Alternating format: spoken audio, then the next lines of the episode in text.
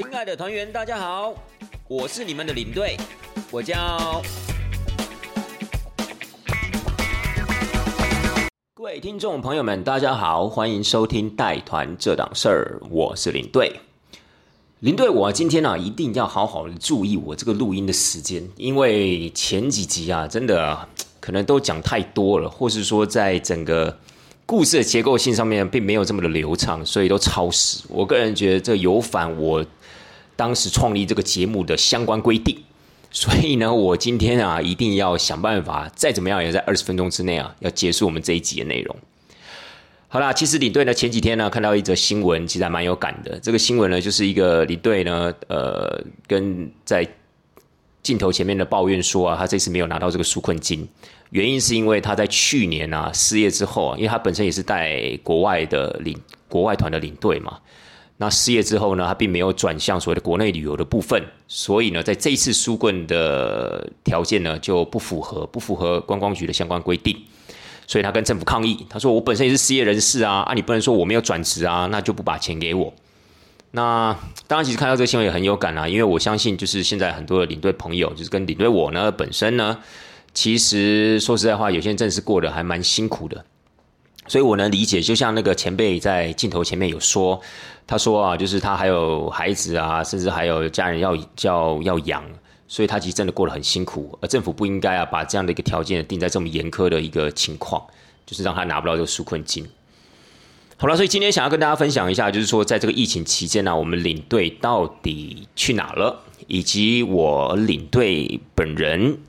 的一些心境上的一个转折。我觉得利用今天的节目啊，跟大家做一个分享。首先先讲讲我自己吧。从疫情到现在啊，也一年半了。从去年的一月份开始到现在七月份，所以真的差不多就是一年半的时间。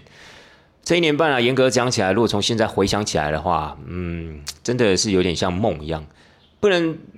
其实也不能说完全就是一场噩梦了。但是你可以感觉到，就是不是这么的现实的感觉，就是。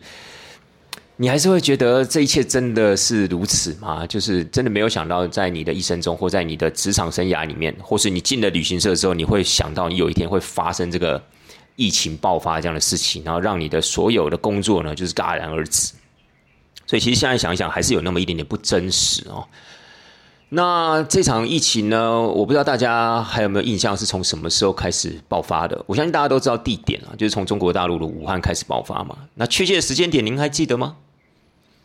呃，如果只能研呃真的去回想一下的话，大概是在二零一九年的十二月份。但是我相信啊，以台湾的民众来讲，二零一九年的十二月份，你恐怕还无感。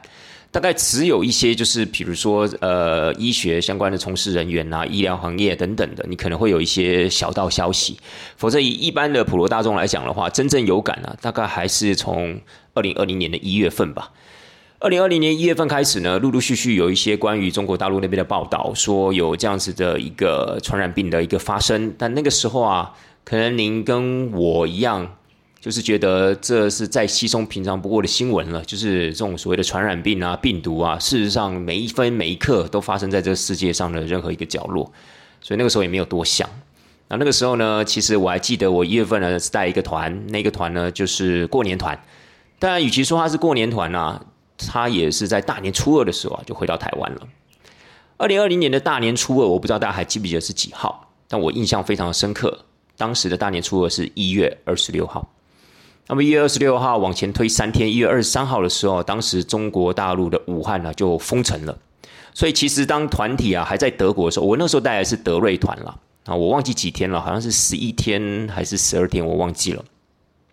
但那个时候呢，其实大家陆陆续在行程末端，大家都变得感情比较好了，开始啊会聊天了，所以我们就聊到了这个所谓的武汉的病毒啊，就想说哇，怎么这么严重啊？怎么会就是搞到要封城这个样子？然后你也知道，就是很多的一些台籍人士啊、台商等等的，就好像逃难一样的逃出武汉啊，然后甚至啊想要逃回台湾，所以你感觉哇，那个是很像在拍电影，你知道吗？就是很有那个戏剧张力，但是没有想到是真真切切的发生在我们所。生活的这个世界里面，好了，那但是也没有多想，因为总觉得好了不起，大概就在中国大陆那个地方爆发嘛。但是如果中国大陆如果守好的话，应该不至于啊，会波及到台湾，甚或是世界上的其他地方。所以那个时候也没有多想。回到台湾之后呢，是一月二十六号，大年初二。那那个时候呢，其实我个人心情还算蛮放松的，因为就觉得哎，还可以回来啊，就是过几过几天的年这样子，所以还蛮开心的。那后来大概到了二月初的时候呢，就开始有被公司指派任务，就是要带一团二月二十五号的意大利。那那个时候，其实啊，中国大陆的疫情呢，已经非常非常严重了。就是不仅仅只发生在武汉，武汉封城也没用，几乎整个中国大陆啊，都陆续的要沦陷哦。所以那个时候，其实我相信，不仅仅是台湾，世界各地人都觉得，哦，这次事情大条了。所以开始啊，陆陆续续要什么，就是要防守自己的一个机场，就是防守自己的国境，因为开始觉得啊，这个疫情啊是越来越严重了。那那个时候，欧洲还没有什么事情，好，欧洲还没有什么问题。那一直到了二月中的时候，开始疫情越来越严重，那么很多的团员就是考虑要退团了，就是可能要取消出团，因为他们觉得这个时候啊出国好像不是一个这么理智的行为哦，就感觉不要去冒那个险，纵使要付取消费也没关系，反正我就是要取消。所以我还记得我那个二月二十五号的团呢，原本大概有二十二十个人上下，结果就在二月中的时候，大概只剩下十个人左右。那这十个人可能都是觉得说啊，没有那么严重啦，或是有些人可能真的觉得假期已经请好了，而且你现在贸然的取消又有手续费，而且还不便宜，要几万块，所以不如就怎么样，不如就还是去吧，因为反正意大利啊也还没什么太大的问题嘛。结果没有想到，大概在二月二十二号、二月二十三号左右呢，新闻上面开始就发布了，意大利啊也开始出现案例。而且速度非常的快哦，大概一两天之后啊，原本就是可能开始有案例，后来到封城，甚至啊，可能北部啊都沦陷这样的一个情况，所以那个时候搞的就是整个台湾啊都非常非常的紧张，尤其是这些要出团的团员啊也很紧张，所以他们也在想说，哇，那这个到底是要出团还是不出团？旅行社自己当然也很困扰啊，因为其实我们也是两难，你说不出团的话。我们这些付出所有的这些费用啊，恐怕都拿不回来了。因为其实你并没有一个什么名正言顺的理由，你为什么要取消出团啊？你不能因为哦，因为新闻报的很严重，所以我们就出团啊，我们就取消啊。那一方面，我们又想说，如果今天真的带这群客人去到了意大利，有没有可能被感染？又会说，如果真的到时候疫情爆发了，国境封锁的情况之下，我们回不回得来呢？其实这些都是在当时啊，是未定之数。所以，其实旅行社当时也是一个头两个大了。那当然，领队我自己也是非常非常困扰。但是，反正我就是一切按照是公司的一个什么工资的一个安排这样子。结果很戏剧化哦，因为二月二十五号那天要出团，我们是原本预定是搭乘晚上华航的班机飞往罗马。结果呢，就在二月二十五号下午的两点钟的那一场疫情防疫呃，就是防疫中心的记者会，中央防疫中心的记者会。就宣布了，就是把意大利旅游呢提升到二级警戒。其实我们当时旅行社啊，就是看这个指标啦，就是一旦只要这个地区呢发布提升到二级警戒呢，我们就一律就是取消出团。所以你看呢，我二月二十五号要出发，哎，就二月二十五号下午两点的记者会才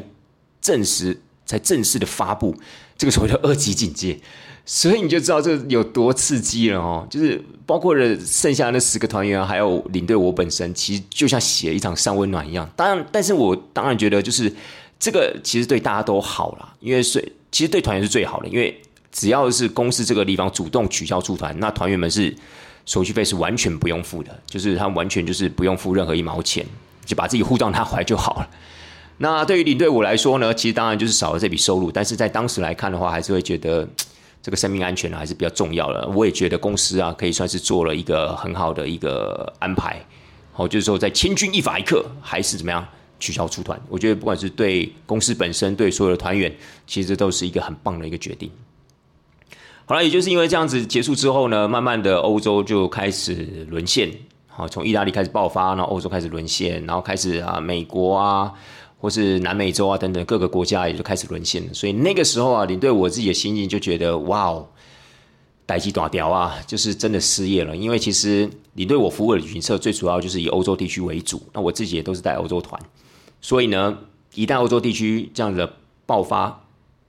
短时间是可能回不去的，因为那个时候也没有疫苗，那时候疫苗还不知道哪边飞啊，所以呢，那个时候就有一个念头就是完了，那就是失业。可是我必须说，那个那个时间点，我并没有感到非常的哀伤，我反而觉得就是有那么一点点的呃开心啊，这当然是开心，不是开心说疫情爆发这件事情，而是说，哎，好像真的可以呃名正言顺的有一段时间可以好好休息。因为其实大家不知道，领队这个行业有时候啊忙起来真的很忙，而且我们一年在国外的时间也真的很多。那这样的情况之下，如果你连续工作了大概五六年的话，其实你还是会有一点点的疲乏感，或是你还是会觉得有一点点累。所以因为这样疫情的爆发的关系，你可以很自然而然的就是在家休息几个月。其实那时候对我来讲，我是觉得还蛮 OK 的啦。我相信对很多大多数的领队啊，可能可能也都觉得。有这样的一段调试的期间，也是可以接受。但是那个时候，其实我们大家都想说，了不起跟 SARS 一样吧，大概半年八个月左右也该结束了。因为那个时候也说，到了夏天的时候啊，这个病毒可能就活动力就会比较下降，那可能疫情就会受到控制。但事实上没有嘛，对不对？它继续更严重的爆发，真的很恐怖啊。所以可以算是从下半年开始呢，我们大概旅行社从业人员就知道，整年呐大概就是无望了，就是二零二零年整年呢都不用想要出团了。那甚至呢，当时还有一间旅行社的董事长跳出来说：“哇，各位旅行社从业人员，你们要有心理准备啊，因为这场疫情啊，恐怕要恢复啊，恐怕要等到二零二四年。”哇，那个时候这样此言一出啊，真是造成了很大的一个恐慌哦，就是说。天呐，二零二四年了，你要知道那个时候才二零二零年，所以大概还要三四年之后啊，整个台湾的旅游市场才会恢复平静。所以呢，那个其实现在看起来好像有那么一点点，有那么一点点真的是这样发展哦。但是那个时候，反正就觉得二零二零年是无望。但是很多旅行社还是把希望啊抱，把把希望放在二零二一年的农历年团，就是在二零二一年的农历年的春节。他们希望还是可以在那个时候啊恢复平静，然后可以像往常的过年一样可以出团，但事实上证明呢也是没有的。好，那你对我本身呢，大概从下半年开始呢，就觉得不行了，还是得找点事做啊，因为也休息一阵子了，那个时候也休息了大概三到四个月，就觉得好像也不可以再这样继续下去，所以呢。当然，那个时候我身边的很多的一些朋友也好，前辈也好，他们其实都有另做安排了。那我自己本身呢，就是决定，就是说，好吧，那我也不太想要转职到其他的领域，所以我就决定了，就是带国内团。因为那个时候啊，大概从下半年开始，从八月、九月开始，陆陆续续的台湾的疫情受到了控制，然后大家也觉得，哎，台湾本身是一个海岛国家，所以疫情如果有被守住的话，理论上啊，应该不会造成太大的一个问题。所以大家也都比较放松了，那政府呢也开始慢慢的松绑一些规定，所以国内旅游的部分呢开始慢慢的复苏。那也因为国外还不能出去嘛，所以国内旅游就必须要试着消化这些所有想要旅游的这些老百姓。所以那个时候的国旅啊可以说是蓬勃发展。还记不记得那个时候说澎湖啊，seven 买到没有面包了？被 被观光客全部买光，当地人要去 Seven 买早餐是买不到的。我不知道大家还记不记得那个时候的那些新闻画面。所以呢，那个时候呢，我也开始就是说，哎，好吧，又就是可以利用这个机会啊，带台湾团，那甚至也可以开始啊，去了解一下台湾的一些历史背景啊、文化啊、宗教啊、建筑啊、艺术。我觉得也挺好的，因为其实之前就有一直想要看看有没有这样的机会啊，去去吸取啊这方面的一些。资料去充实这方面的一些学识，但是都没有机会啊，所以刚好就利用这个带国内旅游团啊这样的一个契机，所以我觉得我个人是觉得很好了，所以就从我还记得我第一团是二零二零年的八月底，然后八月二十五号左右那个时候呢，开始带了第一团的国内团。那那时候其实对国内旅游，可能大家会觉得说啊，带国外团跟国内团还不都一样？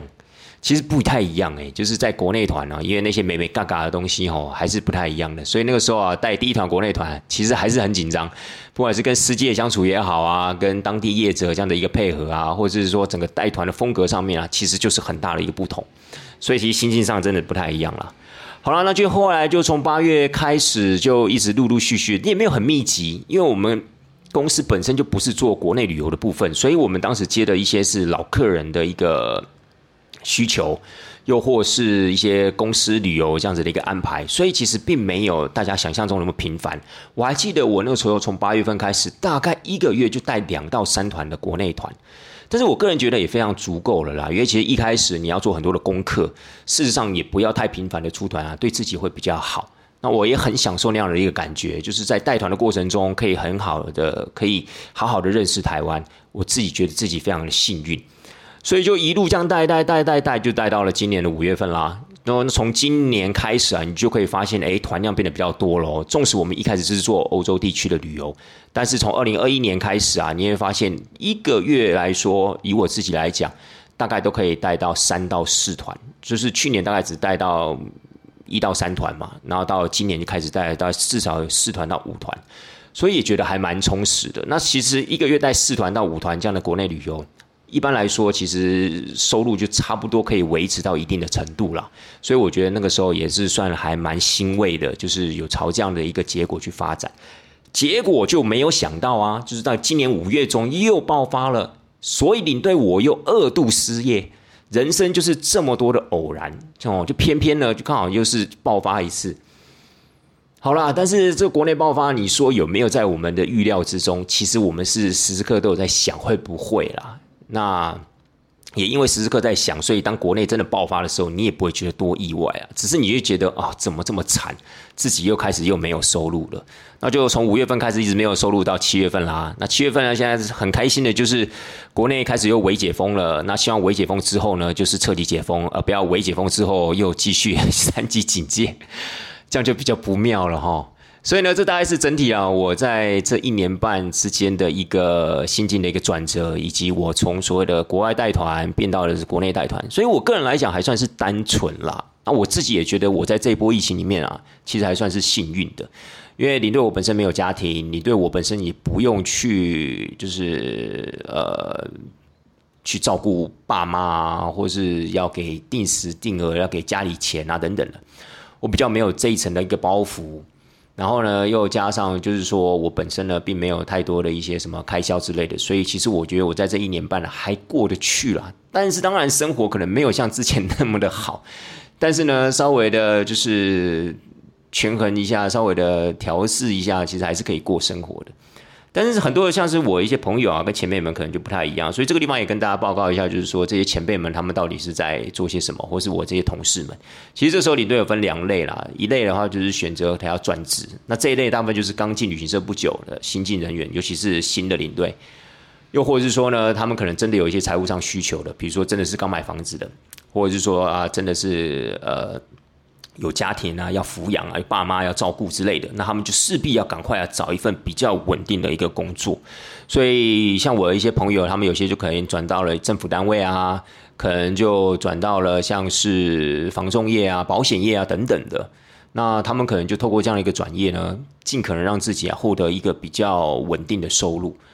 那还有另外一些朋友呢，或是前辈呢，他们就。不是这样的一个情况了。像有些前辈来讲，就是说在这一行啊，可能已经待了十年、十五年以上的一些前辈，他们的孩子也大了，他们平常工作也都非常非常辛苦，所以他们刚好也是利用这段时间啊，就好好享受一下天伦之乐吧。因为其实做我们这一行啊，你说很少有时间陪自己的爸妈或陪自己的家人之类的，所以刚好有这样的一段时间，诶，可以冠冕堂皇、名正言顺的啊，可以留在家里面不用工作，然后也利用这段时间呢，就好好的跟家人培养感情，就是把。过去几年呐，没有就是培养出来的感情啊，看是不是可以在这一年半载呢，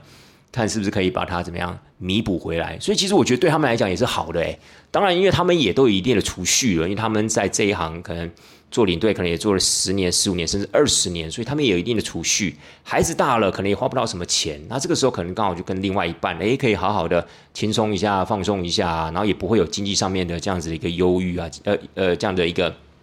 呃，一个忧忧愁之类的，所以我觉得这也是一个发展了。就是当然，这前提就是比较资深的，然后也是比较呃，怎么讲，就是有一点经济能力的，有一些储蓄的这些前辈们。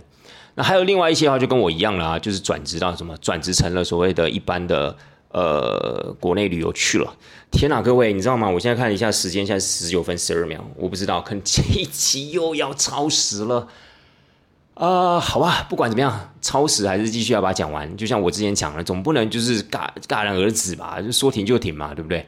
好了，继续讲下去，就是说，有些领队的跟我一样，就是转国内旅游。那这群人呢，其实就是比较离不开这一行的啦。就是觉得我这个时候真的转职又能做什么呢？你真的叫我去做那种房仲业、保险业，那也不是我爱的。然后。你说真的待在家里面完全不工作哦，好像又很有罪恶感。因为像我们这些三十四、三四十岁这种年纪这一辈的，也不可能完全在家跟家人享受天伦之乐啊，对不对？这好像也说不过去嘛。所以该怎么办呢？所以就只好是转国内旅游。但是说实在话，可能很多听众朋友会觉得，哎，国外带团转到国内带团，这应该是最自然而然的事情了。这其实应该是没有什么一些呃心理上的一个冲突吧。其实或多或少还是有诶，因为一方面呢收入差太多了，然后再来的话整个生态环境啊，其实国内旅游跟国外旅游的生态环境啊是截然不同的。好，是截然不同的。这个部分可能跟各位听众朋友讲，可能大家也并不是十分的了解。但我必须要跟大家说，这个国外带团啊，跟国内带团，其实虽然都是带团，虽然都是当领队，但是在很多的一些细节上，却是完完全全的不一样哦。好，所以很多人就会呃，就蛮介意这一块的文化，就是他可能会觉得国内旅游这块的文化，并不是他能接受的，收入呢相对也没有这么好，那他还要花很多的时间重新认识。一个地方就重重新认识我们的台湾，所以他当然就是选择说，那我就算了吧。可能他就选择转职啦，或者他可能就是去做一些打零工的工作。所以领队到底在干嘛？各位听众朋友，所以领队都在做这些事情啊。领队啊，其实在这段时间呢，真的是心境上有百般的转折，只是大家可能都不是很了解。林队呢，其实，在疫情之前呢，算是活得还蛮风光的啦。就是很多人会认为说，哇，你们领队好爽哦，一天到晚都可以去其他国家玩，然后又同时又可以有收入，然后时间又弹性，然后干嘛子干嘛之类的。但是，呃，事实上，下次我可能也会再找一集啊，来突破各位这个对领队的迷思，破除这个大家对领队的迷思。其实领队的生活啊，真的没有大家想象的这么轻松啊，这么美好了。那你要想说，在疫情期间，领队遇到了这样的一个冲击，其实对他的生活啊，更是有很大的打击。我觉得最幸福的人，大概就是那些之前很努力工作、努力带团那些前辈，他们终于可以好好的休息一下了。那终于在这个时候呢，可以跟家人啊相聚在一起。因为可能受到疫情的情况，大家待在家里面时间也比较长，留在台湾时间也比较多，所以大家真的可以好好利用这个时间培养感情。所以我觉得这个时候啊，对整个领队呃旅行社从业人员来说，其实最幸运的就是这群人。那对领队我们来说呢，其实我自己也很感恩，起码呢，大概在有将近呃八九个月的时间，我是非常非常充实的。呃，我也利用这八九月的时间呢，也很充分的去认识了台湾，也继续去做我想要做的事情，就是去做领队这个职呃做领队这个工作。所以我个人也是非常非常的感恩。但是我身边的确还有很多的朋友，他们真的很辛苦。其实我也看到，就 Podcast 上面啊，我前几天做了一下搜寻，我发现还真的还蛮多人啊，就是有在做这个频道的，也有听他们讲了一些分享。所以呢，其实我也觉得，真的，大家其实大部分的领队从业人员啊，其实还是蛮辛苦的，可能要身兼数职啊，可能要努力的去找出路啊，努努力的去为未来着想之类的。因为我个人认为啊，短期之内啊，这个疫情啊，是肯定呢不会恢复的啦。不管今天在大家打了疫苗，但是扪心自问，你就算打了疫苗，你敢在这个时候去到其他的国家去玩吗？打了疫苗还是会感染的，所以短期之内呢，国外旅游啊要恢复，真的不是这么的快。所以呢，其实身边还是很多人啊，他们很多的朋友，他们继续啊在为自己未来做努力。我们真的应该要试试给他们鼓励一下。好啦，各位，天哪，今天又讲了二十三分多，我觉得我下次要把我的游戏规则稍微调整一下，就是我所说的内容可以在半个小时之内把它结束。我觉得这样比较 比较符合规定，不然这样子每次超时，我觉得让前面定的那些规矩啊。都是都是白定的，我觉得这样不行，所以这个部分呢，我可能自己再微调一下。但是还是谢谢大家今天听我的分享，只是要告诉大家，这疫情期间领队们呢都在做什么。那么领队呢，其实他们还是有很多的一些。呃，生活琐事啊，要去处理，要去思考的，所以也希望大家可以打打打气。那也希望我们台湾的疫情呢，可以越来越的平静，然后甚至整个世界的疫情呢，都可以走向趋缓，然后让整个世界呢，都可以恢复啊这个正常的步调。然后有一天，大家还是一样可以坐了飞机到其他的国家去玩，好吗？好了，带团这档事儿，今天就说到这边吧，下次见喽，拜拜。